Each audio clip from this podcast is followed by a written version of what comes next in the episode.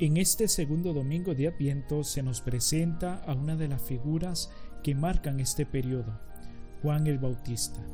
El Evangelio no describe la personalidad y la misión del precursor, habla de su aspecto exterior y se presenta a Juan como una figura muy ascética, vestido de piel de camello, se alimenta de saltamontes y miel silvestre que encuentra en el desierto.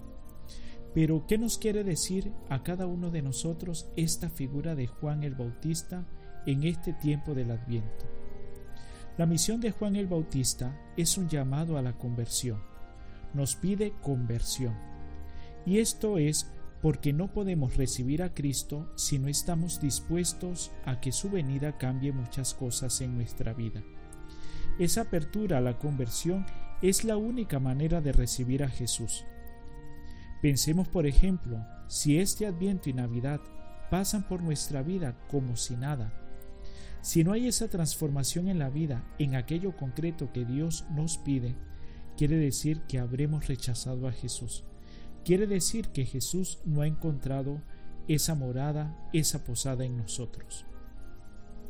Juan el Bautista es modelo en este adviento mostrándonos también que para ponernos en disposición de cambio es importante que entremos en nosotros mismos y hagamos un examen sincero de nuestra vida, que nos dejemos iluminar por ese rayo de luz que vendrá de Belén y nos demos cuenta que necesitamos mucho, pero mucho del Señor.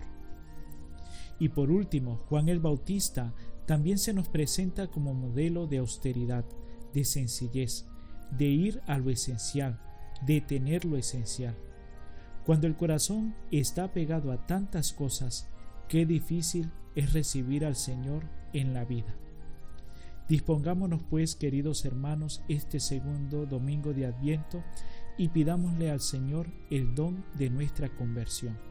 Que tengan todos un feliz domingo y Dios les bendiga.